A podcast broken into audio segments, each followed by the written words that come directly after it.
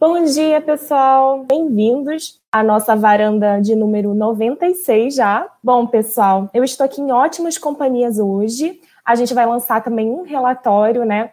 Mas antes vou fazer uma breve introdução né, sobre esse tema. A gente, o tema de hoje central é Open Banking, um tema aí que está dando o que falar tanto na questão de proteção de dados, no aspecto concorrencial, né, em vários aspectos aí que a gente está olhando questões também relacionadas à tecnologia, sistemas de interoperabilidade, e a gente vai passar por tudo isso hoje. Eu sou Priscila Silva, sou pesquisadora do Instituto de Tecnologia e Sociedade, e vou estar aqui dirigindo esse debate hoje. Bom, gente, esse debate, né, ele vem em boa hora, já que a gente está vendo aí essa nova movimentação do Open Banking cada vez mais presente na vida das pessoas, principalmente agora, né, com o Pix, que lançado aí pelo Banco Central, que tem uma aderência aí, três meses já tinha mais de 130 milhões né, de chaves registradas, e isso é apenas uma das iniciativas que indica né, esse caminho do Open Banking se instalando aí na nossa sociedade. Bom, eu fiz um levantamento aí do que vocês queriam mais ouvir hoje, e muita gente falou sobre os tópicos de proteção de dados e interoperabilidade. Pessoal, considerando então que o Open Banking envolve diversas instituições e órgãos diferentes, quais as vantagens nos setores de inovação e concorrência, em contraposição a, possíveis implicações de proteção de dados no sistema de Open Banking na visão de vocês. Essa seria a primeira pergunta para encetar o debate. E o segundo, na questão de interoperabilidade, é, já relacionado ao nosso relatório, é, a gente nota no relatório que tem vários desafios, o principal deles ali relacionado a sistemas é, que conversem entre si, sistemas que sejam é, interoperáveis, justamente considerando essa realidade né, de diferentes atores atuando nesse setor. E aí, como vocês entendem que o Open Banking deve evoluir nesse sentido? Quais os desafios para o futuro?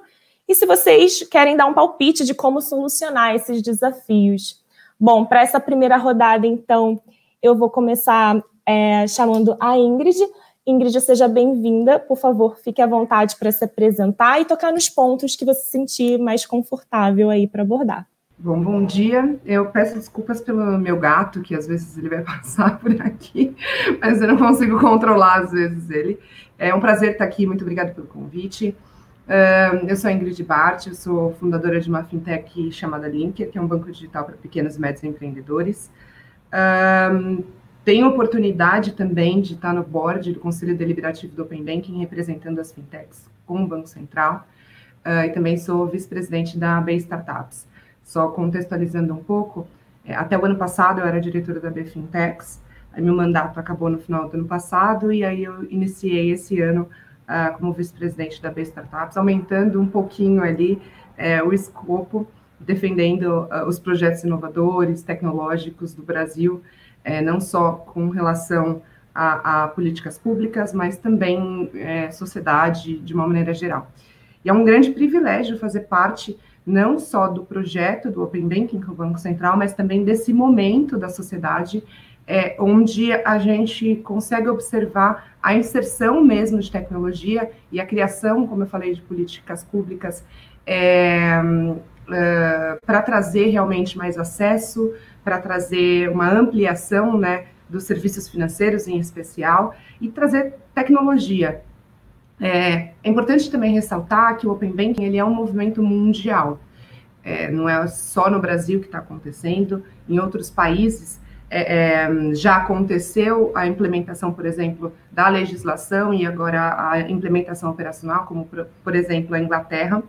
Inclusive, o nosso Open Banking é muito espelhado no Open Banking que está acontecendo na Inglaterra. Então, durante muito tempo, o, a equipe do Banco Central foi até a Inglaterra acompanhar de perto o que estava acontecendo lá e trouxe para o Brasil aquilo que é, é, combinava com o nosso sistema, com a nossa é, economia, que tinha mais relação com a gente, é, trazendo também aquilo que deu certo e tentando modificar aquilo que não daria tão certo no nosso caso.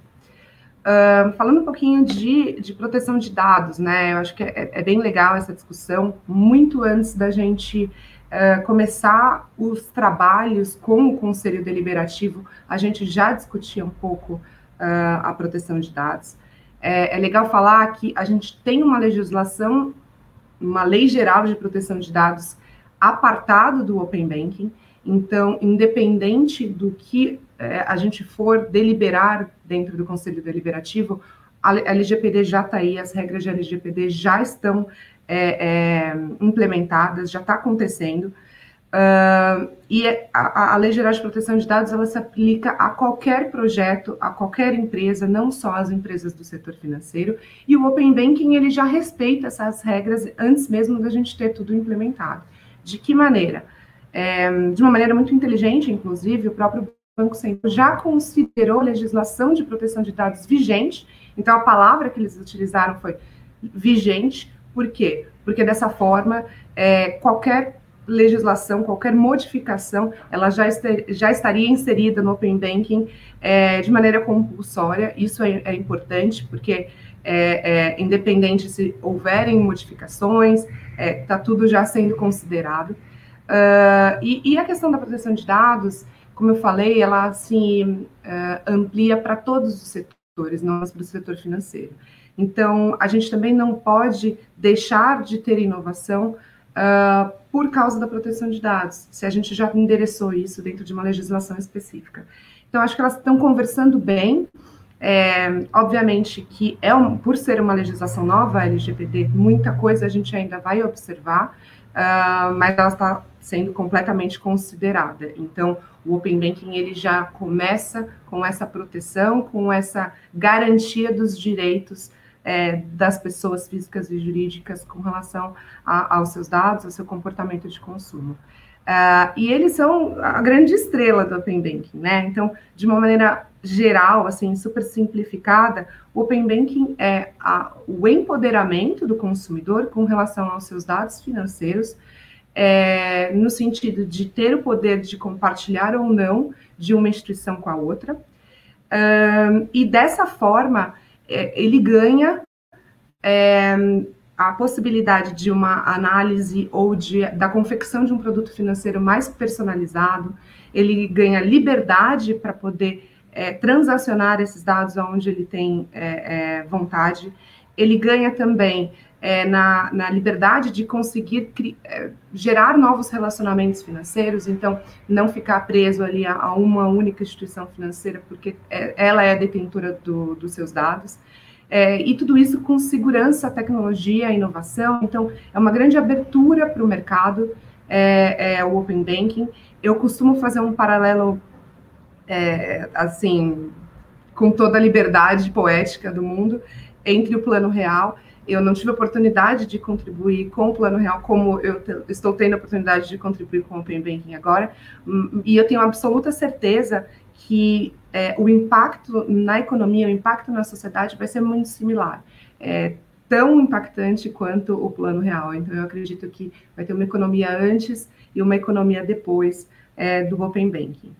Uh, e falando um pouquinho de, até entrando no segundo ponto, acho que a gente pode discutir mais para frente, mas falando um pouco de interoperabilidade, é, que é basicamente os sistemas conversarem entre si. Então, você poderia fazer um saque numa rede varejista, por exemplo, e isso já ia sensibilizar a sua conta bancária, a sua conta é, é, de pagamento, sua wallet. Uh, já existem também algumas propostas que já foram apresentadas para os, órgãos competentes, em especial para o Ministério da Economia. É, eu, em particular, também é, participei de uma carta aberta que, na época, a BFintex preparou para apresentar para a Caixa Econômica Federal e para o Ministério da Economia, para que a gente conseguisse acelerar o projeto de interoperabilidade, muito por causa da pandemia também. Então, a gente viu que, infelizmente, muitas pessoas iam aglomerar nas agências para conseguir sacar o seu auxílio emergencial. A gente tem hoje em dia uh, muitas fintechs que teriam disponibilidade uh, de ajudar nesse momento, inclusive com tecnologia suficiente, tanto para chegar em camadas da população que ainda tinham dificuldade de acesso a uma agência, e também para é, conectar com grandes redes varejistas para que as pessoas, ao invés de ir na agência, possam ir, por exemplo, num supermercado, num posto de gasolina, conseguir sacar o seu auxílio emergencial com o QR Code. É, isso continua assim avançando. Acho que a gente tem que realmente discutir mais, avançar mais e de fato implementar. Acredito que com a pandemia isso tenha se acelerado uh, e vai ter também um impacto muito positivo principalmente nesse momento que a gente está com o ambiente físico super comprometido. Então, eu dei uma pingadinha já é, dos dois tópicos que a gente vai falar e fico super é, disponível para a gente discutir mais. Maravilha, Ingrid, obrigada. A gente já tem várias reações aqui do, do público, é, com ponto alto falando sobre essa questão né, do impacto, como teve a, comparando com o plano real, muito interessante isso da sua fala, e também comentando aqui a Rita e o Rafael falando sobre a inclusão, né, de abarcar mais pessoas e mais empresas também, pequenas e médias empresas, isso é muito interessante de fato. E agora eu passo a palavra para a Mariana. Por favor, Mariana, também sinta-se à vontade para se reapresentar novamente e para fazer as suas considerações iniciais, tocando nesses pontos. Maravilha. Muito obrigada, Priscila. É, primeiro, Quero agradecer mais uma vez a oportunidade de estar aqui, o convite, é, e parabenizar toda a equipe do ITS pelo trabalho que vocês têm feito a respeito de portabilidade, inclusive com a publicação desse último relatório de portabilidade é, e Open Banking. Uh, bom, eu sou eu, diretora de estratégia de políticas públicas na Quanto. Antes disso, eu, estive é, trabalhando com, com Open Banking já há, há bastante tempo, é, antes da Quanto no Nubank. É, e eu quero fazer alguns comentários sobre três pontos que acho que a gente consegue extrair do, dos, das perguntas que vocês colocaram e também dos comentários da, da Ingrid. É, primeiro sobre proteção de dados, sobre inovação e sobre tecnologia. Sobre proteção de dados, acho que a Ingrid já passou é, é, super bem pelos, pelos pontos principais. É, esse, esse elemento de que a, a LGPD já já confere toda uma série de proteções que são aproveitadas, né, se aplicam para o contexto de Open Banking. É, e, além disso, é, é, interessante ver que o Banco Central, agora propriamente no, no contexto do Open Banking, ele já tem trabalhado essa, essa questão de proteção de dados, de segurança da informação, já há bastante tempo, também preparando o terreno não só é, para o Open Banking em si, mas para toda a operação de instituições financeiras e de pagamento, né, que naturalmente já envolvem é, o tratamento de, de informações é, pessoais e muitas vezes informações sensíveis. Então a gente tem um, todo um arcabouço, é, não só legal, mas também regulatório, para a garantia da proteção é, dos dados e dos direitos, de forma geral, dos titulares dessas informações. É, então, a gente tem um, um, uma regulação sobre é, segurança cibernética, a gente tem, mesmo antes disso, já a, a regulação que, que uh, governa as questões de riscos operacionais. Então, a gente, quando a gente fala é, sobre, sobre Open Banking, sobre tratamento de dados num contexto de instituições reguladas, a gente está falando de um ambiente extremamente é, é, desenvolvido na, na, regulação e na proteção dessas informações, o que é, é, é super positivo do meu ponto de vista. É, é claro que, uh, bom, pensando agora em inovação de forma mais geral, é, e, e, e, e, nesse contexto, o que, o, qual é a relação efetiva entre Open Banking e, proteção de dados?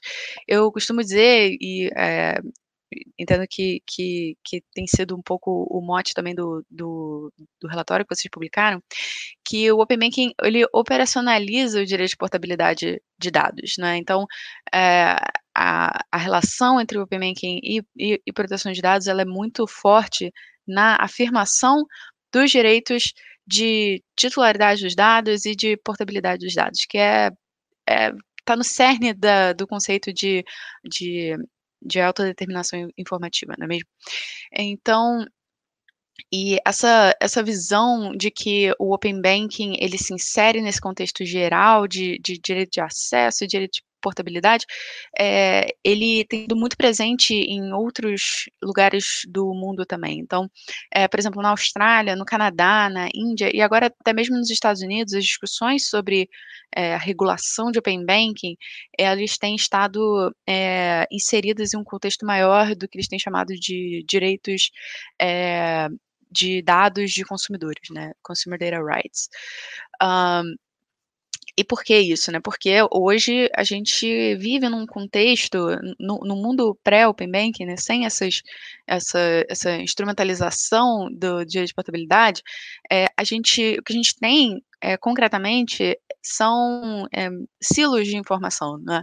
Então a gente, embora você tenha afirmação um, do direito de, de titularidade, afirmação do direito de de, de, de, portabilidade, sem essa instrumentação que é própria da tecnologia, é, é, fica mais difícil né, de, de viver e, e, operacionalizar esses direitos. Então, o Open Banking e a regulação do Open Banking em particular vem justamente para fazer essa, essa abertura.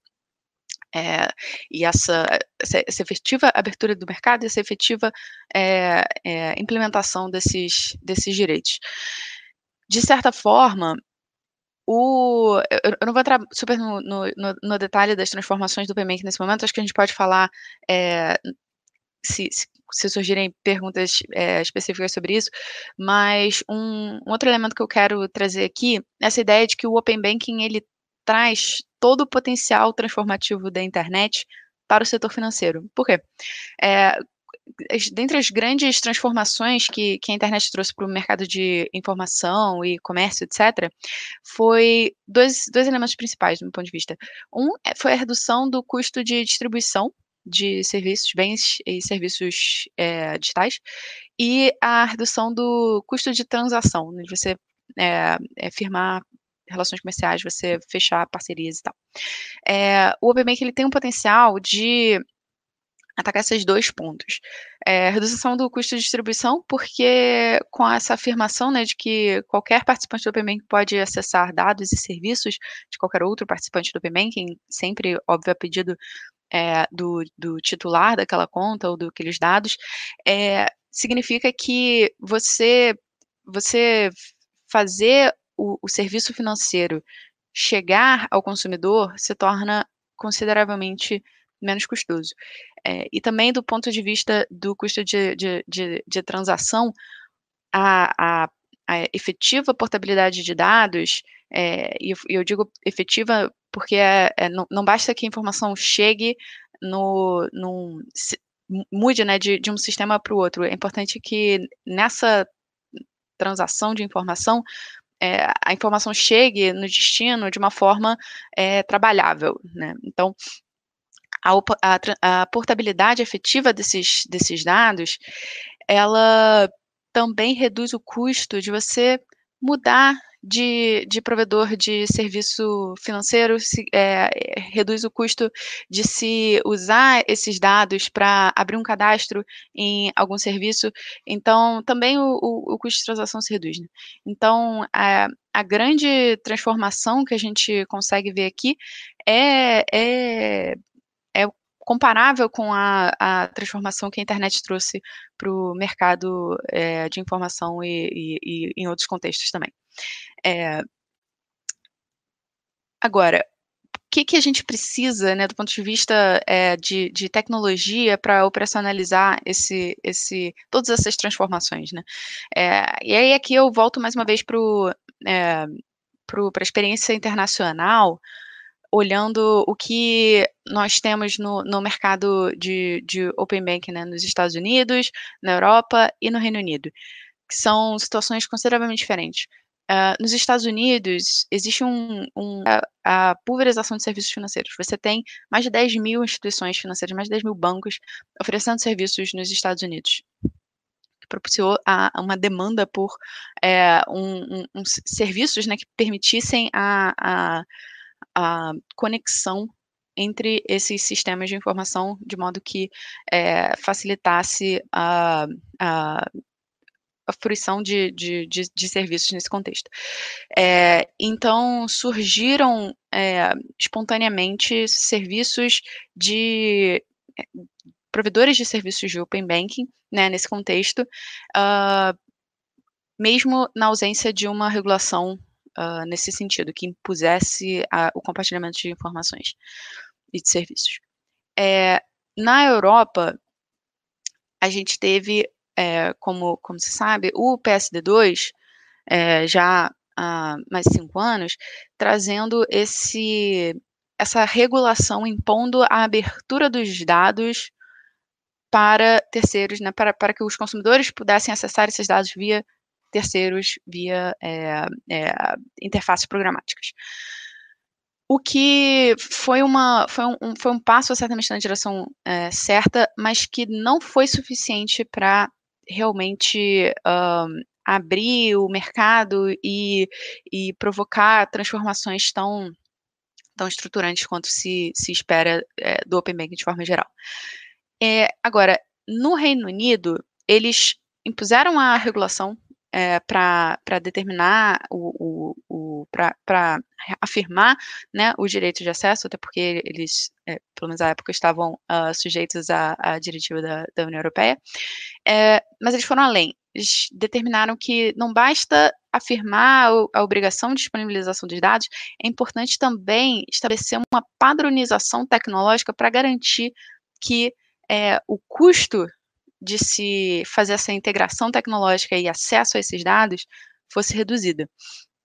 Então, é, é, a comparação né, da, da, experiência europeia com a, com a do Reino Unido, é, do meu ponto de vista, apenas reforça a importância de se estabelecer, sim, é, conexões de, de, de tecnologia para permitir essa, essa, essa troca de informações reduzir o custo de, de integração é, com os múltiplos provedores, com os múltiplos é, bancos, instituições financeiras, etc., é, para conseguir operacionalizar efetivamente esses, esses direitos. então, acho que com isso eu eu vou dar uma, uma, uma pausa por aqui.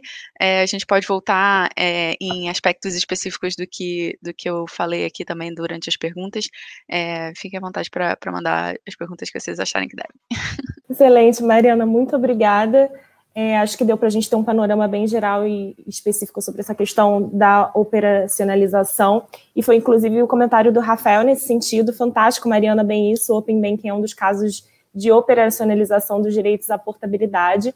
E não apenas a portabilidade, né, mas como ela falou também, redução de custos, é, acesso a dados, etc. Muito bom. E agora eu passo a palavra para o Mário, que também é coautor do relatório Mari, se você quiser também dar uma pincelada, alguns spoilers sobre o que você tratou dentro do relatório também, fique à vontade e seja bem-vindo. Obrigado, bom dia a todos. É sempre um prazer, enfim, estar participando das varandas do ITS, enfim, de estar junto com, com o ITS em diversas iniciativas. É um prazer também estar aqui com a Mariana e com a Ingrid. É, na verdade, tem uma tarefa difícil falar depois delas duas já terem é, dado uma, uma boa enfim, ideia geral de todos os temas relacionados ao Open Bank e à portabilidade dos dados.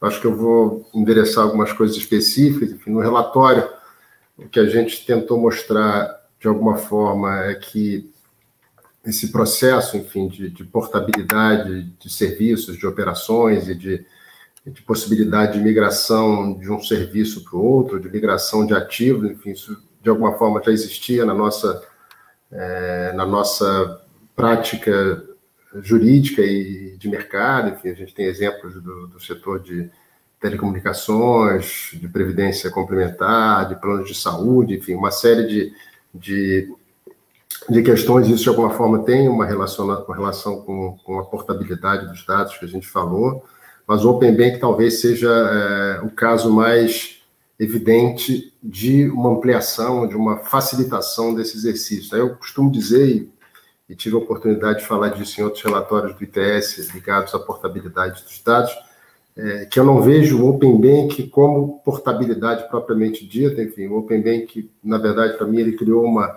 uma grande hipótese de compartilhamento dos dados, mas claro que ele, e aí eu concordo tanto com a Ingrid quanto com a Mariana, que ele realmente é um facilitador e um, vamos dizer, um operacionalizador dos direitos, que a partir do momento que você cria uma plataforma que seja interoperável, que todos os, os atores desse mercado possam usar. Da mesma forma, você possibilita é, a troca, por exemplo, de, de, fornecedores desse mesmo mercado, enfim, você mudar para um agente financeiro para outro e assim por diante, enfim, eu acho que é um passo importantíssimo que, que o Banco Central deu, enfim, de, de alguma forma regulamentar esse sistema e de criar essa, essa possibilidade de, de, de diálogo entre as diversas plataformas, então você criar um ambiente que seja legível para todos os outros sistemas, isso sim, com certeza, é, facilita e, e, operacionaliza o direito à portabilidade dos dados, apesar do, do ambiente do Open Banking em si não ser é, uma portabilidade por si só, né? porque você compartilha os dados no âmbito daquelas operações, mas isso não necessariamente quer dizer que você transfira todos os seus dados para um outro prestador de serviço, mas claro, com as plataformas é, interoperáveis isso fica muito mais fácil.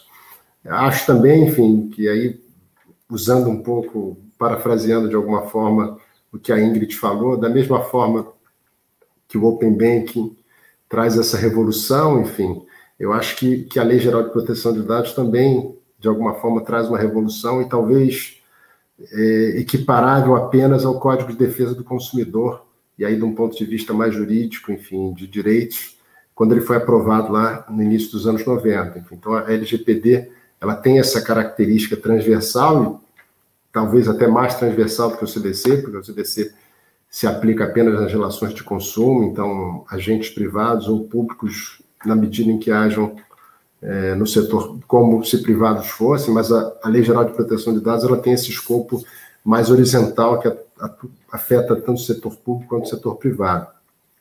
E acho sim que, que, que a normativa do Open Banking levou em consideração é, a Lei Geral de Proteção de Dados. Acho que ela deu alguns passos importantes, por exemplo, no tema de responsabilização, enfim, de deixar claro os papéis de responsabilização de cada um dos agentes envolvidos no processo de Open Bank. Acho que isso foi um, um passo importante da normativa é, do Banco Central. Por outro lado, a LGPD também está é, tá preocupada com essa ideia de, de inovação e de, e de é, possibilitar que novos atores entrem, ingressem nos diversos mercados, enfim, ela não tem essa ideia de, de criar obrigações impossíveis, até uma, é uma lógica um pouco equivocada que se fala da proteção de dados, mas, na verdade, um dos, vamos dizer, dos objetivos principais da proteção de dados é possibilitar que as informações circulem é, livremente, enfim, não à toa na Europa, enfim, a primeira diretiva da época, antes do GDPR, era justamente proteção de dados e livre fluxo de informações, e a nossa LGPD é, trabalha com a mesma ideia, simplesmente de se criar um ambiente que seja é, seguro, que seja adequado, que as pessoas possam exercer os seus direitos, até porque esses direitos são importantes para a livre circulação, né? lembrar que, que uma das, enfim, dos princípios principais é, da proteção de dados e da LGPD é o princípio da qualidade da informação, então essa informação tem que ter qualidade, por isso é importante que as pessoas tenham acesso, que elas possam corrigir as informações, então isso realmente é, é enfim, são duas, dois ambientes que, que, que dialogam e que um auxilia na, na, efetivação dos outros. E acho que a LGPD, especificamente com relação a startups e a empresas de inovação, é um dos, vamos dizer, uma das competências da Autoridade Nacional de Proteção de Dados é justamente editar normas é, e procedimentos, enfim, mais simplificados e diferenciados para esse mercado, enfim, para essas empresas, microempresas ou pequenas empresas de pequeno porte, ou ainda para iniciativas, é, como a lei fala, de caráter incremental ou disruptivo, que se autodenominem startups ou empresas de inovação. Então, a LGPD tem essa preocupação de criar um regime, vamos dizer, diferenciado para essas empresas, e não à toa, é, vamos dizer, a primeira é, consulta, vamos dizer, pública, né, a primeira abertura de, de solicitação de, de, de,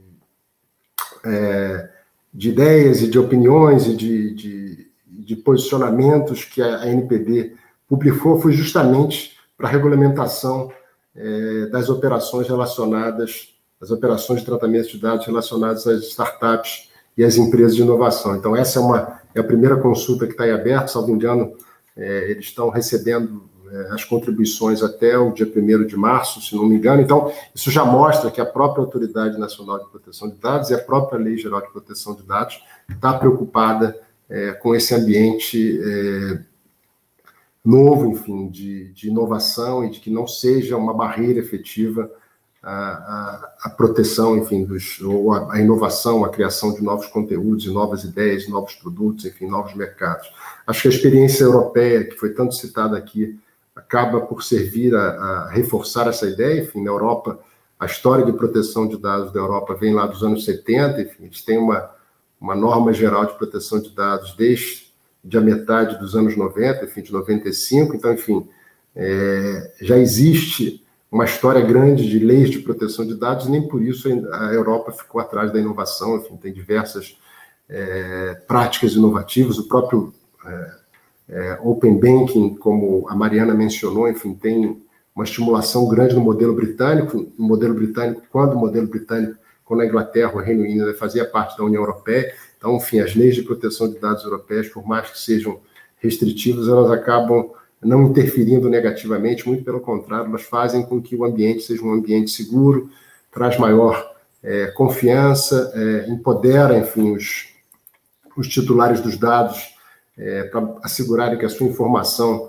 vai ser tratada de forma adequada, e isso num ambiente que a gente tem hoje de diversos vazamentos de dados que foram anunciados na mídia recentemente, enfim, de que a totalidade da população brasileira é, teve seus dados é, vazados, enfim, é importante que você tenha um ambiente normativo, enfim, e regulatório que, que assegure um grau de proteção necessário para que essas operações, essas transações aconteçam em benefício da sociedade, que eu acho que não existe dúvida em relação a nenhum dos participantes aqui de que o Open Bank não seja uma, uma medida inclusiva que, que acaba considerando a população do Brasil, né, de você possibilitar que toda a população, de alguma forma, seja coberta é, pelo sistema de pagamentos. Isso é uma, realmente um lado muito positivo. E acho que essas medidas, sim, de, é, de regulação, de, de interoperabilidade, enfim, de estabelecer modelos dentro de determinados setores em que as informações possam fluir num formato que seja legível para todos os atores do mercado, elas acabam, sim, por estimular positivamente é, a operacionalização dos direitos trazidos na LGPD, enfim, mas não só isso, mas, enfim, de empoderar de alguma forma é, os, os clientes, os titulares dos dados, os cidadãos. Eu acho que já falei demais, é, vou voltar aqui para a Priscila, enfim, para a gente bater papo, enfim, no diálogo, no debate, ouvir as perguntas do pessoal. Obrigado a todos. Obrigada, Mário. O Mário tocou em alguns pontos interessantes, é, principalmente que me chamou a atenção na questão da portabilidade e a diferença, às vezes, com o que acontece com relação ao compartilhamento de dados. Eu até vou fazer uma recomendação, recomendo a nossa biblioteca online de portabilidade de dados, um outro projeto que o ITS uh, ah, trabalhou no, no, final do ano passado.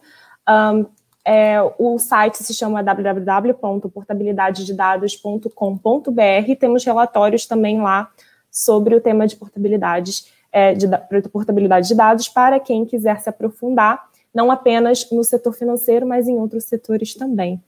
É, bom, gente, eu vou aproveitar agora que a gente vai iniciar o debate, em torno de 20 minutos para o debate, é, e também estimulo as pessoas a mandarem as, as, suas perguntas, mas eu gostaria também de aprofundar alguns pontos é, que vocês mencionaram. E o primeiro deles que eu fiquei na dúvida, é uma dúvida particular que eu tenho, é com relação à regulação. A gente falou muito sobre a Lei Geral de Proteção de Dados, e o Mário, principalmente, falou sobre a atuação da autoridade nacional, especificamente. Bom, com a entrada em vigor da LGPD e o início né, da atuação dessa Autoridade Nacional de Proteção de Dados, é, olhando especificamente para o sistema financeiro, em que temos a atuação do Banco Central, a CVM, como vocês vislumbram a sobreposição regulatória e quais são as possíveis tensões e soluções que podem ser oferecidas nesses aspectos? É, alguém que gostaria de começar? Eu posso... Mário, As doutoras têm prioridade. Mari. Eu posso arriscar uma primeira, uma primeira resposta aqui para a gente começar o, o, papo sobre isso. É, esse, esse, é um assunto super, super interessante, assim, com, como vão, vão interagir, né, como a, essa, é, essa discussão de, de, competências e tal. A gente tem visto isso é, em alguma medida é, na experiência europeia, né, e do, e do Reino Unido, em que é, se, quem tem estado à frente da, da regulação do, do, do, Open Banking é, de fato, a autoridade setorial, né? E, e houve algumas discussões é, é, no, no contexto né, da GDPR sobre como deveria é, é, funcionar essa divisão de, de competências. É, e eu acho que é, importante que exista em alguma medida, um, um, uma proteção mais geral do, dos dados, mas que eu acho que a LGPD já, já confere para a gente. E aí, eu vejo muito a relevância de se deixar para as autoridades setoriais é, as definições mais específicas de como é, operacionalizar algumas coisas, né? Então, é, eu vejo o, o Banco Central um, preocupado com, com essa questão, né, de até onde vai a autoridade dele, como essa autoridade é, da NPD, por exemplo, é, na medida em que o Banco Central está preocupado é, em regular as, a, a, essas, esses elementos, né, de, de, de de proteção de dados, né, e da, e da, e da, e da, da portabilidade, no que diz respeito à comunicação entre as instituições financeiras. Tanto que em diversas eh, passagens, né, e, Ingrid, a gente tem visto bastante isso né, nas discussões da convenção da autorregulação, em que é, o Banco Central ativamente diz: olha, é, essa definição de como vai funcionar a relação entre o, a instituição financeira e o seu cliente não é não está dentro do, do, do, do, do open banking, né? Se, se não tá, se não é a definição é, de literalmente comunicação entre uh, instituição entre duas instituições financeiras, o Banco Central é, ele ele tem uma uma uma atuação menos um, menos forte, né, menos é, é, definidora de, de obrigações, é, e aí ele segue mais a, a, a linha geral de, de as instituições é, definem suas políticas e as instituições precisam respeitar é, a legislação de forma geral. Então, acho que esse vai ser um, um certo. Eh, pode ser que seja um certo desafio né, de definição de competências, mas que eu tenho visto o, o Banco Central um, lidar bem com isso dessa, dessa forma. Não sei se, Ingrid, você concorda comigo com relação a essa, essa avaliação. É, eu também, assim, com toda a liberdade poética do mundo, né? A gente ainda vai ver o que, o que de fato vai acontecer na prática, mas a minha sensação é que, assim, o nosso setor financeiro, ele é extremamente regulado. Então, a gente já tem algumas, é, algumas regras muito específicas para o setor financeiro, é, que são mais fortes, inclusive, do que outros setores com relação a essa questão de dados. Então, você tem regras, por exemplo, bancárias é, de, de, de, guarda de dados financeiros, até para consultas futuras de outros órgãos competentes, como, por exemplo, a Receita Federal e tal. Então, essas regras, elas continuam independente de Open Bank, independente de LGPD, né? Elas, elas são é, é, predominantes quando você fala uh, de legislação de uma maneira geral. É, e aí você tem um outro ponto que é um, a resolução de disputas, né, dentro do Open Banking, que a gente também está deliberando agora, está fazendo, está criando de fato todas essas regras, como é que isso vai ser é, endereçado quando houverem é, questionamentos com relação à culpabilidade sobre falhas entre as instituições. Então, hoje em dia a tecnologia nos permite chegar mais próximo no culpado, é, chegar, quer dizer, chegar de fato no culpado, né? Você consegue ali é, é, ter o registro disso, de, de fato quem é, permitiu o vazamento, quem não cumpriu as regras de tecnologia, de proteção é, de dados gerais, de é, cybersecurity também, uh, ah, para depois você ir para um, um, momento de resolução de disputas. a, a LGPD, assim, falando especificamente do setor financeiro, a gente já tinha, inclusive, algumas regras que a LGPD estabelece agora para todo mundo. Então, eu vejo menos impacto nisso do que, de fato, é, é, essa sobreposição muito grande e essa dificuldade de encontrar quem é que vai lidar com isso. E o Banco Central tem já essa autonomia para deliberar sobre esses temas. Mas, de novo, né, a gente ainda vai ver direitinho como isso vai acontecer na prática, mas acredito que, é, que nem a Mariana falou, assim, pode ser um desafio, mas eu acho que de todos os desafios, esse é um dos menores, assim, exatamente pela, pela força da nossa legislação bancária, que eu já vi, inclusive, o Banco Central falar, é, sempre se sobrepõe a qualquer outra legislação, exatamente pelo fato de ser mais é, forte, ser mais restrita, ser mais específica para o setor. Daí eu... Mário, você gostaria de? É, só, só, um comentário rápido, acho que as duas foram super felizes nas palavras, enfim, acho que realmente tem uma, tem uma história grande, enfim, o setor financeiro talvez seja o setor que esteja mais acostumado a essa questão da proteção de dados do que qualquer outro, enfim, primeiro porque, enfim, criaram a centralizadora de bancos, enfim, tinha os cadastros de proteção ao crédito, eles vieram, esse cadastro veio do setor financeiro, enfim, as regras do Código de Defesa do Consumidor que se aplicavam, direito de acesso, direito de retificação, prazo de guarda, tudo isso, já existia no Código de Defesa do Consumidor, então o setor bancário já era familiarizado com isso. Acho que somado a isso, a gente tem a questão da lei complementar lá, 105, se eu não me engano, de 2001, enfim, que trata, inclusive, do sigilo bancário, nesse fluxo de informações com o Banco Central. Acho que a única coisa que eu tenho para acrescentar, enfim, é, é, é, que me parece que a, LG, que a NPD ela vai ter uma postura muito mais de colaboração, né, enfim, do que ela, enfim, o desafio dela é um desafio grande, porque, enfim, tem a parte toda de regulamentação, já que a lei exige de vários dispositivos de maneira expressa, exige uma regulamentação. Eu acho que começando pelo processo de adequação progressiva, que é lá na parte final da LGPD, que se você tiver uma interpretação literal, seria entender que todos os bancos de dados que estão rolando aí eles deveriam passar por um processo de adequação progressiva que a NPD teria que estabelecer. É, Para minha surpresa, esse não foi um dos pontos que entrou na agenda regulatória, então a gente vai ver como é que isso vai ser, como é que o judiciário vai interpretar essa adequação progressiva. É, enfim, ela tem esse desafio já, de, dizem que o presidente, o diretor-presidente disse que na próxima semana sai o regulamento interno da, da NPD, mas enfim, eles têm que fazer norma de sanção, regulamentar essa norma de, de é, para estabelecer um procedimento diferenciado para as startups e empresas de inovação. Enfim, já veio, já saiu um outro de vazamento, então, diversas consultas públicas e tal, mas eu acho que a NPD está dando uma indicação de que ela vai trabalhar nessa lógica de colaboração. O primeiro exemplo disso são as conversas com a Senacom, enfim, a ideia de se estabelecer um acordo de cooperação. Eu acho que o papel dela, nesse primeiro momento, ao menos, vai ser de, de alguma forma, colaborar com outros órgãos reguladores fiscalizadores. Então, a gente tem o caso, enfim, da, da, do Banco Central e da CVM, da SUSEP, da INS, da ANEL, enfim, todos esses órgãos, essas agências reguladoras, os órgãos fiscalizadores é, de setores específicos regulados, eu acho que eles vão ter um papel, sim, importante, até porque é impossível que a,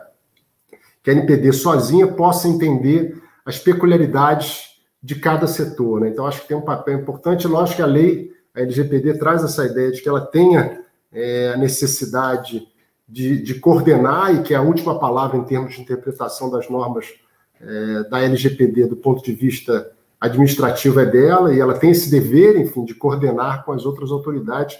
Eu acho que ela está sim estabelecendo diálogo com diversas organizações e, e, acho também, enfim, isso eu tinha mencionado, acho que o que a Ingrid falou reforça essa ideia das responsabilidades que o Open Banking trouxe. Eu acho que ele traz de alguma forma uma clareza maior do que os dispositivos da própria LGPD, porque ele acaba criando uma cadeia de responsabilidade é, mais similar, enfim, até o que previa o Código de Defesa do Consumidor, enfim, trazer essa cadeia aqui para o, vamos dizer, para o destinatário final, para o cliente final, é, traz um pouco mais de conforto, um pouco mais de segurança, porque, enfim, essas regras estão de alguma forma mais claras.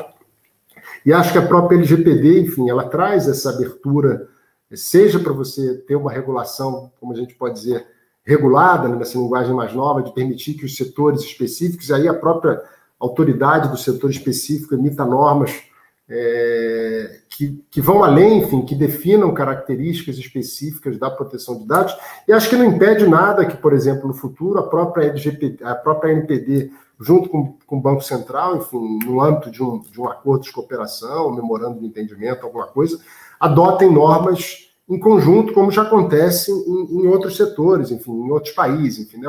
Na Europa, você tem, por exemplo, normas da, da autoridade financeira junto com, com, com, com o ICO, enfim, que é a Autoridade de Proteção de Dados de lá.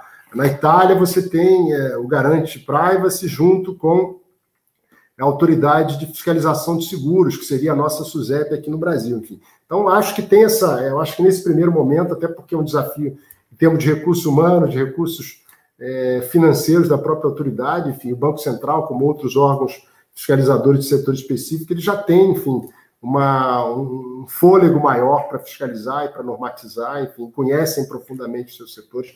Eu acho que então vai ser um papel muito de, de colaboração da, da, da NPD junto com esses setores. Só um, um, um comentário rápido. É, eu lembro uma vez a gente estava discutindo sobre isso, principalmente com aquela aquela possibilidade de esquecimento, né? Então, o, o consumidor é, quando ele tem um relacionamento, por exemplo, com um banco, é, existe já uma prerrogativa dele pedir o, o, o, cancelamento de todos os dados dele, né? É, e aí a gente discutiu isso com o Banco Central, é, porque você tem ali, obviamente, a LGPD que garante isso, então garante é, essa, é, essa lei de esquecimento que a gente fala, é, ao mesmo tempo que você tem legislações muito específicas com relação ao setor financeiro, ao setor bancário. E aí eu me lembro do Banco Central comentando que, assim, o que vai prevalecer, obviamente, é a legislação bancária. E aí, em que sentido isso? É, vai garantir para o consumidor, obviamente, essa, essa, é, essa lei de esquecimento, é, a possibilidade desse esquecimento, e esse esquecimento é basicamente é, apagar né, todos os dados de, disponíveis dele nessa instituição. Porém, pela legislação bancária, existem determinadas áreas que você precisa é, é, é guardar esses dados até determinado período, sei lá, cinco anos, e que uh, como é que você faz né, o blend dessas duas coisas. Então, eu me lembro do Banco Central comentando que é, você pode garantir sim a lei de esquecimento para determinadas áreas que não são, por exemplo, áreas regulatórias. Então, para compliance, para áreas de auditoria, aqueles dados eles precisam continuar é, para cum, cumprimento da legislação bancária.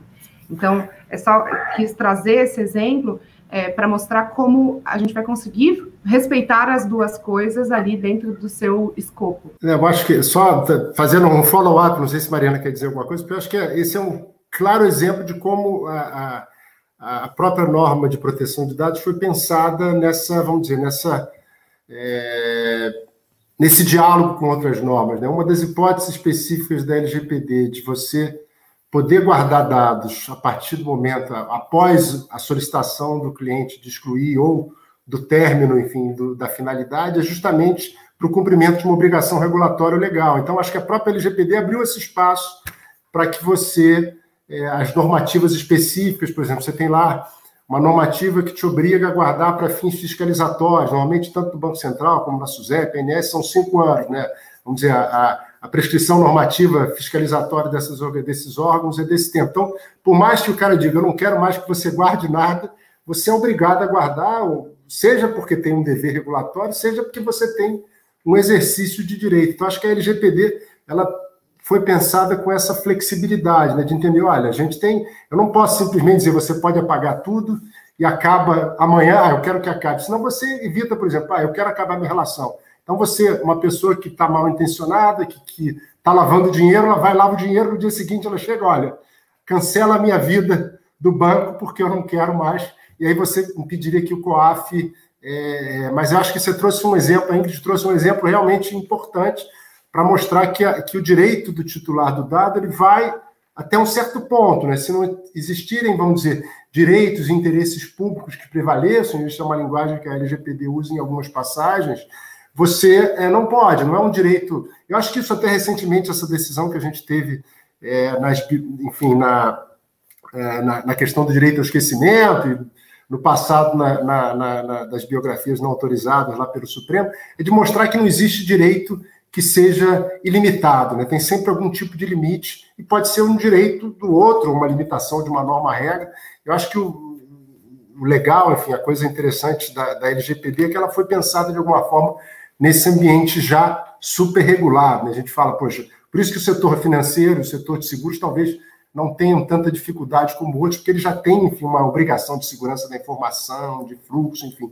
Então, realmente, é, é é, é, importante, eu acho que essa, essa ressalva que, que, que a Ingrid fez hoje é, é importantíssima para as pessoas entenderem que não é um direito ilimitado, né? Você não é que você pode fazer, vou apagar tudo, ou vou ter acesso em qualquer momento, ou você precisa do meu consentimento em qualquer momento. Imagina se você tivesse que pedir consentimento para mandar informações para o COAF, por exemplo, para usar esse exemplo mais fácil, ou se você tivesse que pedir o consentimento para entrar com uma ação judicial é, contra uma determinada pessoa. Então, realmente, a, as leis, enfim, a LGPD é o exemplo mais recente, mas eu acho que todas essas novas normas que a gente tem visto, tanto do ponto de vista regulatório como legislativo, elas têm pensado essa, nessa necessidade de compatibilização dos diversos interesses. Acho que o exemplo da, da foi muito feliz é, de trazer essa, essa hipótese, enfim, de limitação mesmo da possibilidade de exercício do titular do dado, enfim, do, aí do, do consumidor de meios de pagamento, enfim, muito, muito importante.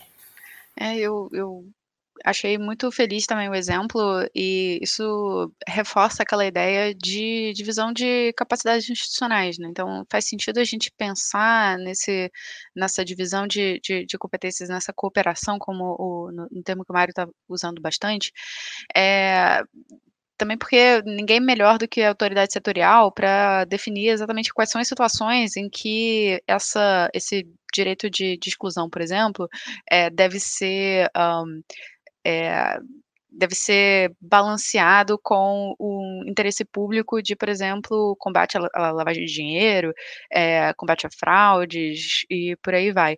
E isso não é, é não é exclusivo do, do, setor financeiro, né? Como, como você estava dizendo também, Mário. E, e mesmo, é, mesmo o, o Marco Civil tem obrigações de retenção, é, o, a própria LGPD fala né, sobre, é, sobre o registro do, do, próprio consentimento, e nesse contexto, manter o, o, registro do consentimento pode ser relevante para, eventualmente, um, um, um, litígio judicial amanhã depois, em que se discute se a, aquele titular é, deu um consentimento em algum momento ou não, enfim, é, acho que existem existirão hipóteses em que a NPD pode prever é, e, e, assim como a, a, LGPD faz é, obrigações que podem ser mais genéricas, como essa do registro de consentimento, é, mas ninguém melhor do que as autoridades setoriais para definir é, esses, né, esses, esse, esses elementos mais, mais específicos, né? Pessoal, o debate está super interessante. Eu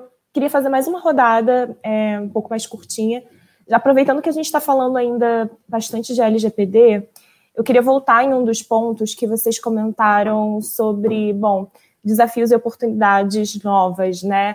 Uh, tem muita gente que encara a entrada da, em vigor da LGPD como um, um possível obstáculo para a inovação, desenvolvimento tecnológico. E eu queria saber um pouco mais uh, que pontos vocês gostariam de ressaltar nessa, nessa rodada sobre como o Open Banking possibilita né, essas novas oportunidades e quebra um pouco essa lógica. Ainda levando em, ainda sobre LGPD, eu vou aproveitar também que o Estevão fez uma pergunta sobre isso, se vocês puderem também pincelar. Ele fala que, levando em consideração a LGPD, é, a dúvida dele é quem se torna, então, o controlador de dados, já que, pelo que entendi, o Open Banking possibilita essa troca das informações. Então, como a gente está falando muito de portabilidade de dados e compartilhamento, acho que a dúvida dele é quem seria o controlador de dados nessas situações? Vamos lá, assim, é, a LGPD, sem dúvidas, é um dos pontos de maior discussão dos últimos tempos, assim, porque acaba é, sensibilizando, como a gente estava falando, vários setores, é, mas é importante é, relembrar que os nossos dados, eles já estavam aí e estavam sendo utilizados sem o nosso consentimento, a gente nem sabia como ele estava sendo, não era nem no nosso consentimento, mas eles estavam é, sendo utilizados sem o nosso conhecimento. Uh, e a gente também não pode deixar de falar que muita gente estava, inclusive, monetizando os nossos dados, né? Então, e, também olhando um pouco é, o mundo, né? A, essa lei geral de proteção de dados é uma tendência, assim como o Open Banking mundial, assim como, por exemplo, pagamentos instantâneos também, falando ali do setor financeiro, mas essa discussão, ela está acontecendo, como eu falei, globalmente.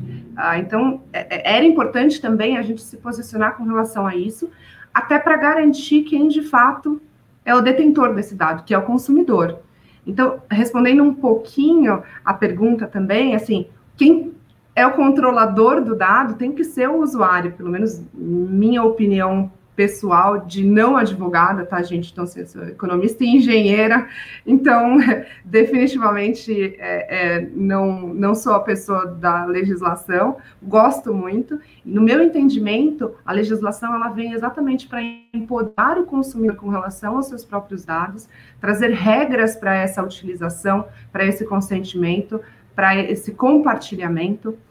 E, além disso, é, para trazer essas punições de quem está utilizando o dado de maneira equivocada ou está utilizando o, o, dado sem que o consumidor é, é, saiba. E aí, uh, esse empoderamento, eu nem gosto tanto dessa palavra, mas esse empoderamento é, é aquela velha máxima, né? Grandes uh, poderes vêm com grandes responsabilidades. É, a partir do momento que você, o usuário, é o controlador do seu dado, você também tem que garantir a responsabilidade em cima dele. Então, você tem aí que. É, não adianta mais a gente terceirizar essas responsabilidades para as instituições, porque aí vai perpetuar isso que a legislação ela vem tentar corrigir. E aí, quando tem qualquer vazamento, por exemplo, antes da legislação, a gente não tinha muito o que fazer, assim. Obviamente, tinham algumas é, é, prerrogativas, mas ainda muito soltas, ainda de teses. Então, agora vem trazer uma segurança maior para esse ambiente, principalmente quando a gente fala de internet, quando a gente fala de, é, é, do digital, do ambiente digital de uma maneira geral. É, então, é uma oportunidade muito grande também, eu já vejo a, alguns projetos é, é, que visam monetizar os clientes com relação aos seus próprios dados, porque, de novo, assim, não sejamos é, ingênuos, nossos dados eles já estavam sendo utilizados, é esse o ponto. A legislação ela vem, de fato, para ali é, consolidar os papéis, os lados e, um, e as punições quando houverem, quando acontecer alguma coisa. É, então, assim, só endereçando um pouquinho a, a, pergunta, e oportunidade de negócio, assim, não só no setor financeiro, mas acho que em todos os setores, é aquilo das empresas com os seus dados e com o seu consentimento, obviamente, elas conseguirem construir produtos e serviços muito mais personalizados. É, o que, que significa isso, né? Diferente, por exemplo, do que a gente tinha ali na Revolução Industrial, onde a gente tinha uma massificação da produção, o que, que significa isso? A gente produzia ali o mesmo é, é produto ou serviço e o consumidor ele não tinha muita escolha, ele tinha que consumir o que estava lá disponível porque isso era, como eu falei, é, é, é esteira de produção, né? Então, é, se você tem mais de uma esteira de produção, você adiciona custo, então era produzido tudo igual, né? e não é num passado muito longínquo, não, assim, passado bem recente, é, você tinha ali um, um, tipo de produto e você consumia aquilo que tinha. É, e aí vem né, essa revolução tecnológica que permite, principalmente com os nossos dados, é, trazer essa personificação, uh, sem, obviamente, aumentar muito o custo. Isso vem muito com inteligência artificial, vem muito com essa engenharia de dados, e o dado é o, o ouro mesmo que vai fazer com que isso aconteça. Uh, então, é só para ilustrar o quanto a, a, a, o, o, caminho é amplo, assim, né? O, o, quanto a gente pode ficar aqui fazendo exercício de futurismo durante muito tempo, de como essa, essa nova revolução dos dados e como os dados eles podem ser utilizados para o nosso bem. E aí, falando especificamente do Open Banking, eu gosto muito de falar sobre isso, porque eu tive um grande privilégio, dia 15 de maio de 2019, eu nunca vou esquecer essa data, de estar ali na sede do Banco Central com o Roberto Campos Neto, na abertura, de fato, do workshop né, do Open Banking, é, e, que é, foi muito expresso o recado sobre qual era o grande objetivo na visão do Banco Central com o projeto do Open Banking. É um projeto muito grande que está demandando muita energia de todo mundo, de todos os players do mercado, inclusive do próprio Banco Central, que está trabalhando bastante. Inclusive, foi concomitante com o Pix. Então, imagina, gente, é, é, o Pix é um projeto que mexe muito com ali a lógica do SPB, do Sistema de Pagamento Brasileiro, do próprio Banco Central, do Sistema de Compensação, e o Open Banking um, é um projeto que mexe com todo o sistema financeiro, não é, não é unicamente do Banco Central, mas mexe também, por exemplo, até é, na dinâmica de guarda de dados de todas as instituições. Imagina a quantidade de dados que instituições consolidadas é, têm e agora vão ter que tratar de uma maneira que possibilite o compartilhamento. Uh, e, e, aí esses três pilares foi, foi assim muito emocionante até ver uma, uma autoridade monetária como o Banco Central é, falando sobre isso. O primeiro deles foi aumentar acesso a serviços financeiros. Então, a partir do momento que você tem mais dados, que você consegue baratear o custo, você consegue trazer a tecnologia e o digital para esse ambiente, você consegue é, é, atingir mais pessoas, você consegue abrir o sistema, você consegue diminuir esses custos unitários ali. Uh, então, você permite mais acesso, e hoje o Brasil, apesar de um sistema financeiro muito robusto, a gente tem uma limitação de acesso ao sistema financeiro, a gente tem um número muito grande de desbancarizados, e aí depois é uma longa discussão. O segundo pilar, que também é muito importante, e é também uma mudança de mentalidade, é acesso a crédito, é democratizar o crédito. Diferente do que a gente está acostumado, o crédito é uma ferramenta muito potente de alavancar a economia, de, de, de trazer mais dinamismo, de beneficiar o empreendedorismo, por exemplo. Então, esse é um outro objetivo do, do Open Banking, porque a partir do momento que você consegue compartilhar o seu comportamento de consumo com mais instituições, você pode até criar um leilão reverso de crédito. Então, não é você que vai lá tentar o crédito em alguma instituição que queira dar. De posse dos seus dados, as instituições que têm apetite de risco para o seu perfil, elas podem te disputar. Aí vai é, é, diretamente, é, diretamente ligado com o preço. Então, a tendência é que é, o custo do, do crédito no Brasil caia, é esse um dos grandes objetivos do Open Banking. E o terceiro, e mais curioso, assim, porque esses dois primeiros a gente é, imaginaria, né, que é um objetivo, obviamente, do Banco Central, mas o terceiro pilar é, é melhorar a experiência do usuário. Uh, hoje, assim, eu brinco que está dentro do setor financeiro é quase um psicólogo, todo mundo tem uma história triste sobre banco para contar, alguma experiência negativa. Quando a gente pensa em resolver problemas no banco, a gente pega até dia de férias para fazer isso. E ver o, o, o, Banco Central se preocupar em melhorar essa experiência é muito legal, é muito, é muito importante, é muito marcante, porque de fato a gente tem muitos desafios nessa questão de experiência. A gente está num momento muito propício para melhorar isso principalmente, como eu falei, levando em consideração o digital, a tecnologia, é, e, e, que todo mundo hoje em dia é, tem mais smartphone do que é, é conta em banco. Uh, então, esses três pilares, e aí olhando para o setor, para a questão da oportunidade, são os três pilares de oportunidade que a gente vislumbra e está trabalhando muito para o Open Banking é, de fato trazer. Falei demais, gente, me desculpa. Maravilhosa, Ingrid. Está super elogiada aqui. O Rafael comentou: economista que sabe tudo. Parabéns, Ingrid. Gente, algum comentário? Mariana, Mário, por favor, fique à vontade. É, acho que a Ingrid fez uns comentários é, super é, é, pertinentes, né, e, e, e, passou talvez por, por pelos pontos é, mais relevantes. Eu acho que eu vou fazer alguns comentários mais pontuais.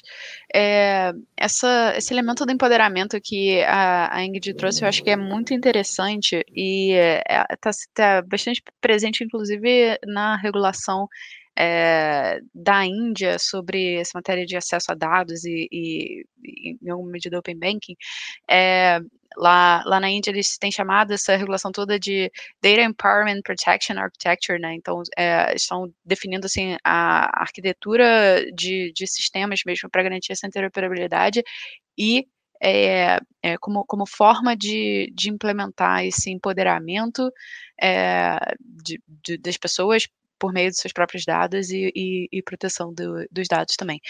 É, e essa ideia de, de empoderamento ela é muito interessante porque essa ideia de que a gente hoje, né, assim, hoje eu não diria, mas assim, um momento pré-open banking, conceitualmente, é, acho que a gente também passou por isso, é, por, esses, por esses comentários, mas é, a gente tem essa, essa, essa circunstância de o, o, a atividade de um consumidor é, junto a uma instituição financeira é, naturalmente gera dados, né? gera, gera informação, e hoje essas informações, esses dados ficam presos como silos né? dentro dessas instituições. O que significa que hoje a, cada instituição financeira ela está muito bem posicionada para extrair valor daqueles dados do, dos, dos, consumidores é, de forma a oferecer é, produtos, enfim, extrair é, valor da forma que a LGPD permita, mas é, da forma que faça mais sentido para eles, instituição. E com o Open Banking, essa dinâmica ela é virada de ponta cabeça, porque a partir do momento em que eu consigo pegar os meus dados, colocar em uma mochilinha e levar para onde eu bem entender, é, faz com que eu consiga definir quem vai ser a instituição que eu acredito que vai é, entregar mais valor para mim considerando os meus dados. Então, isso permite que o, o, o, cliente consiga extrair mais valor dos seus próprios dados. Né? Isso, essa é uma, é, uma, é uma mudança que é absolutamente é, transformadora do meu ponto de vista, né? E, e ela é transformadora por diversas circunstâncias. Primeiro, porque permite justamente que você consiga ter mais mobilidade né, dentre as instituições financeiras. Então, se hoje eu tenho 10 anos de relacionamento com uma instituição financeira, é, o custo para eu deixar essa instituição e abrir uma conta em uma nova, ele é muito grande, porque a, a essa instituição que eu estive, com que eu estive por 10 anos, ela tem informações suficientes para conseguir me oferecer uh, serviços uh, mais adequados às minhas, às minhas necessidades, né? E aí, quando, se eu, se eu encerro essa conta e abro uma conta em uma outra instituição, uh, o, o, o que acontece é que eu tenho que começar do zero esse novo relacionamento, e muitas vezes essa nova instituição, por, é, por mais que queira né, oferecer uh, uma grande variedade de serviços financeiros para mim, ela não vai ter informações suficientes para conseguir fazer isso de uma forma segura, né, de uma forma é, que seja compatível com o apetite de risco deles. Então, essa, essa possibilidade, essa mobilidade maior, ela é um elemento muito forte dessa ideia de empoderamento. Mas não é só isso também. É, você consegue, mesmo além dessa, dessa dinâmica né, de você conseguir mudar de, de instituição, você consegue também é, começar a, a você, esse fenômeno que eu tenho falado de cindir a competição pelo, pelo cliente em dois elementos autônomos. É, por um lado, a interface onde o cliente está se relacionando com um, a instituição, com, com, os serviços financeiros, e por outro, o serviço que está por trás ali. Por que isso? Porque se a gente tem essa dinâmica em que qualquer participante do PMake consegue é, acessar os serviços financeiros que eu tenho em uma instituição é, por meio de, de APIs, né, por meio de, de, de interfaces programáticas é, a meu pedido, isso significa que eu consigo ter uma plataforma em que Uh, eu consigo ver o, o, o, saldo da minha conta, ver o extrato de, todas as minhas contas, fazer transações, eventualmente contratar um empréstimo, tudo é, em, uma, em, em, uma interface que, que eu escolha. Não, eu não estou mais preso necessariamente à interface da minha instituição financeira. É, e esse é um elemento super interessante porque também, nesse ponto de vista, amplia a gama de escolhas que o consumidor tem. É, então, essa é uma, uma, um segundo nível de, de, transformação que, é, que, do meu ponto de vista, ele é um, um, um também um, um, elemento relevante no empoderamento do cliente e que essa é, o, o, Open Banking né, e, essa, e esse, essa ideia forte é, de portabilidade permitem. Com isso, a gente consegue imaginar é, uma, uma abertura né, e um espaço para a inovação que é gigantesco. A gente consegue pensar em, em, em funções né, e, e, e, produtos que de outra forma não eram é, possíveis. A gente consegue imaginar é, você escolher o seu o, o, o, prestador de serviço financeiro é, apenas pelo, por uma avaliação da qualidade do serviço que ele vai oferecer e o preço.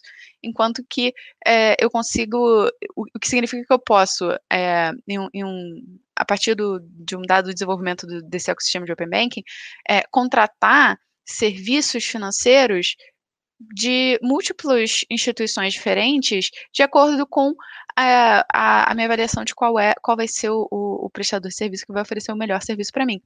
E enquanto isso, eu consigo também ter em uma mesma, em uma única interface, a visualização de todos esses serviços que eu contratei em múltiplos provedores diferentes.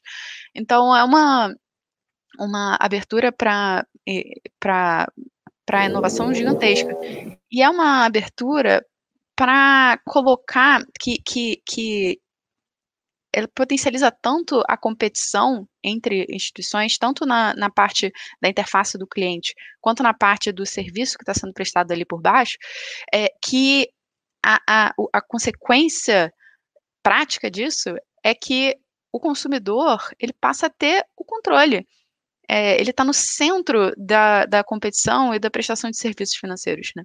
Então, é, isso é uma excelente notícia para o consumidor final, né, que vai ter essas escolhas todas, e é uma excelente notícia para os, uh, as, os novos entrantes nesse, nesse, nesse ecossistema, né, e, os, e, os, e as instituições que, de outra forma, estariam excluídas dessa, desse, do, do, do acesso a dados e, da, e dessa que, que, gera a possibilidade de você oferecer efetivamente é, produtos que, que sejam competitivos para o seu cliente final.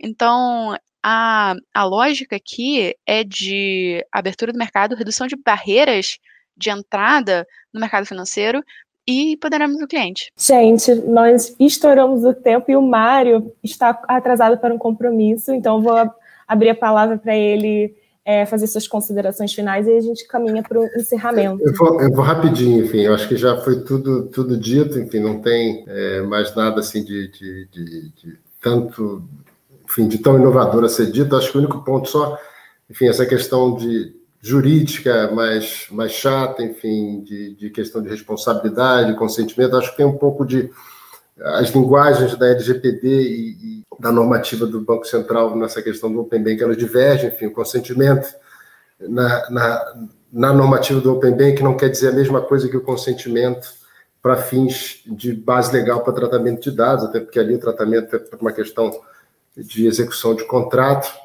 é, e também a questão de responsabilidade, quem vai ser controlador, quem não vai ser, de alguma forma a normativa do Banco Central também endereça é, essas questões, e vai depender no momento em que, em que fase da operação do Open Bank que alguma, vamos dizer, ilicitude no tratamento de dados ocorreu, que aí você vai saber quem é o, quem é o controlador quem não é. Enfim, isso vai depender um pouco do momento da operação. Não existe um controlador para toda a, a, a, operação, enfim, como a, a, Ingrid mencionou, enfim, o titular do dado, enfim, o cliente é o grande, vamos dizer, é, empoderado, mas do ponto de vista da linguagem da LGPD, ele não vai ser o controlador, enfim, ele é quem decide, em alguma forma, é, quem vai poder ter acesso aos dados dele, mas em termos de responsabilidade pelo tratamento, vai depender da fase da operação. Enfim, eu acho que era, eram só essas as pequenas palavras. Foi um prazer aqui dividir esse painel é, com três profissionais tão, tão, tão importantes, enfim, tão qualificadas e que endereçaram super bem todos os pontos. Enfim, me sinto verdadeiramente honrado e, e, e, o que o Christian dizia antes, enfim, acho que é, cada vez mais é, é, é, é bom ver que, que, que, as mulheres têm, têm participado muito mais, já era uma realidade no mundo jurídico, mas eu acho que a gente vê que no mundo da inovação é sempre muito gratificante ver que, que as grandes inovadoras, enfim, são as mulheres mesmo. Eu acho que tem, se vocês pegarem assim, dos Estados Unidos, das empresas mais inovadoras, quem são as CIOs, a gente provavelmente vai ter que grande parte delas, ou pelo menos aquelas que têm um resultado mais positivo são mulheres mesmo. Então, fico muito, muito feliz de estar dividindo esse painel com vocês. Enfim, é uma alegria. Já, acho que todo homem está cansado também de só ver cara masculina. Acho que é ver, ver as mulheres e profissionais, enfim, que estão no mesmo nível, melhor do que a gente. Eu acho que é muito legal e é muito gratificante. Eu espero que o, que o futuro dos meus filhos seja de poder ter um mundo mais, mais igual e mais equilibrado. Eu acho que isso é e o ITS tem esse, esse papel importante de, de, de trazer muitas mulheres competentes, que são profissionais como qualquer quaisquer outros, e essa preocupação com, com a igualdade, ou com tentar, de alguma forma, trazer um mínimo de igualdade. A gente vê cada dia, a gente só tem notícias de, de, de, de, de prejuízos que as mulheres sofrem no mercado de trabalho. Acho que é, é super importante a gente ter um debate tão plural. Então, acho que da próxima vez a gente tem que trazer também acadêmicos.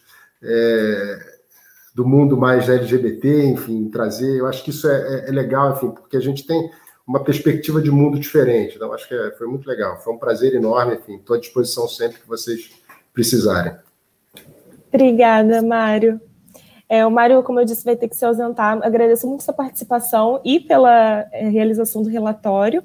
Eu vou abrir para as meninas ainda para umas considerações finais. Então, Mário, por favor, é, Muito obrigado pode se liberar aí. Obrigado, e... bom dia a todos. Tchau, tchau.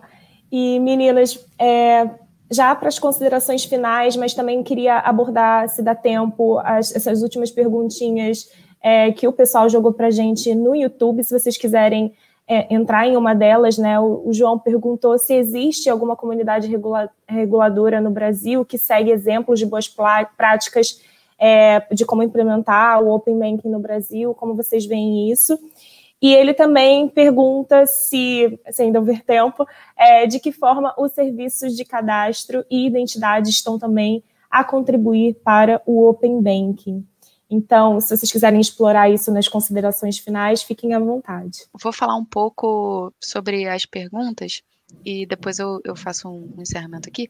É, bom, uh, existe, existe um, um, uma, um grande modelo que o, o, Banco Central brasileiro tem seguido, que, como a própria Ingrid mencionou mais cedo, é o modelo do Reino Unido. Então, uh, estamos. Gente, o Brasil tem essa, essa vantagem de não estar fazendo é, todo esse processo pela primeira, pela primeira vez no, no, no mundo, não é o, um absoluto pioneiro. Claro que o Banco, o Banco, Central do Brasil tem se preocupado em, em adaptar e, e, e talvez até empurrar mais além os, os, a regulação do, do Open Banking aqui no Brasil, mas a gente tem seguido bastante os, é, os aprendizados e o modelo que foi implementado no Reino Unido. É, isso significa que a gente tem a oportunidade de replicar o que funcionou e de se é, de, de, aprender com, com os erros é, que foram que foram cometidos por lá também. Então a gente tem essa essa essa vantagem e acho que em alguma medida estamos aproveitando esse essa oportunidade. Um, sobre Deixa eu ver as outras perguntas. É, bom, eu acho que essa era, era, era a pergunta principal. Serviços de cadastro e identidade também vão contribuir. É, sim, a gente. Bom, vale, vale mencionar né, o que está dentro do escopo do, do Open Bank muito rapidamente é, no, no Brasil. É, os dados uh, de cadastro né, nas instituições financeiras está dentro do escopo de uma forma muito é, particular e interessante. O, o, o, Banco Central é, ele vê muito a, a, a, utilidade desses dados não só né, num contexto de portabilidade entre instituições financeiras, mas também, eventualmente, parceiros dessas instituições financeiras que possam é, querer usar os, os dados de cadastro é, no, no, na instituição financeira como uma forma de validação de identidade, né? Então, a gente tem essa, essa previsão no, no, no Open Banking, na, já agora na segunda fase, que deve entrar é, no ar em julho, e a gente, a gente tem um, um, um super potencial de, de, de, usar isso como uma fonte de, de, de identidade mesmo. Né? É, então, acho que existe essa, essa, essa oportunidade aqui também. É, bom, eu queria agradecer mais uma vez o, a oportunidade de estar aqui, de estar conversando com vocês. É um, um super prazer estar novamente aqui com, com, os, com os amigos do ITS e estar com. com vou, vou, vou fazer do, do, do Mário as minhas palavras, estar com esses profissionais incríveis que eu acompanho, é, acompanho o trabalho de vocês mais ou menos à distância e fico muito feliz de, de estar aqui com vocês. É, e, e, é isso, fico, fico, fico muito contente. Contem comigo para a gente continuar esses, esses papos é, é, movendo adiante também. A gente que agradece, Mário. É, Ingrid, por favor, suas, suas considerações finais e algum aspecto que das perguntas também que você quiser explorar, fique à vontade. Não, legal. Assim, acho que as perguntas elas foram super interessadas pela Mari, então uh, é isso. Assim, a gente está muito, muito próximo é, do Reino Unido nesse sentido. Como eu falei, os próprios profissionais do Banco Central foram várias vezes é, lá para lá para acompanhar a mesma implementação, como é que as coisas estavam sendo discutidas e trazer para o Brasil aquilo que de fato funcionava. E tem a Austrália também, que num, num nível bem menor, mas também está servindo é, de inspiração para alguns específicos uh, uh, para o nosso Open Banking. É, eu queria só reforçar que, assim, o Open Banking, é, apesar de ser uma palavra em inglês e às vezes parecer muito difícil, assim, ele é mais fácil do que parece. É, de fato, ele vem para beneficiar os consumidores, principalmente no setor financeiro, para desenvolver ainda mais o nosso setor financeiro, para trazer mais acesso. E isso passa também por educação financeira, é uma das bandeiras que eu, que eu gosto muito e que desde o início da minha carreira eu é, é, bato nessa tecla que educação financeira, ter acesso a bons serviços financeiros não é luxo, é um serviço essencial, inclusive tem uma cartilha sobre dignidade financeira no site do Banco Central, porque é dignidade você ter bons acessos a serviços financeiros, isso tem um poder transformacional muito grande nas famílias brasileiras. E um, o Open Banking vem para facilitar, para trazer mais essa, esse acesso, para simplificar muitas vezes esses termos todos que a gente ouve, que muitas vezes é difícil para muita gente, não é só para quem não tem acesso. É, e, e, o Open Banking, resumidamente, não é um projeto do Banco Central, não é um projeto da Ingrid, não é um projeto da Mariana, não é um projeto dos bancos, é um projeto da sociedade. É, eu sempre finalizo com isso, porque vai ser muito importante, é e vai ser muito importante o engajamento de todas as, as pessoas, é, no, não só na construção, mas também na utilização. Então, se engajem, busquem informação, boa informação, é, é, entendam certinho, assim, como isso pode afetar a nossa vida positivamente. Uh, tô com todo mundo, o que vocês precisarem, poxa, é, podem me acessar também no LinkedIn, mandar pergunta. É, todo esse trabalho no conselho, ele é um trabalho voluntário, então a gente está lá mesmo para defender os interesses dos brasileiros e é, contem comigo para o que vocês precisarem. Eu tenho certeza que daqui a um tempo a gente vai voltar a conversar e vai ficar muito feliz com os resultados. E parabéns pelo ITS também, pelo trabalho impecável que vocês vêm fazendo, não só com relação ao Open Banking, mas é, toda é, essa questão de dados também é super importante. É, é muito feliz ter uma entidade que, que, que, leva tão a sério esses temas e traz é, todos eles para discussão. Muito obrigada mais uma vez pelo privilégio. Obrigada, Ingrid. Obrigada, Mariana. Eu estou muito feliz com essa varanda de hoje. Obrigada por contribuírem com tanto conhecimento para mais uma varanda de sucesso. E, bom, recadinhos finais. Pessoal, é, nos siga no nosso canal, ativem o sininho para as notificações, vem várias novidades vindo aí. A gente está com um curso, o Radar ITS, com inscrições abertas, um curso sobre é, todas as expectativas sobre tecnologia que vem aí nesse ano de 2021. Então, é uma junção de esforço dos vários pesquisadores do ITS, está super bacana, confiram lá no nosso site. E também nos sigam, nos sigam nas redes sociais. É, agradecimento especial a Mariana, a Ingrid e ao Mário que saiu, né? Não, teve, não conseguiu fazer esse encerramento. Mas obrigada, meninas. E é isso, gente. Fiquem bem. Tchau, tchau.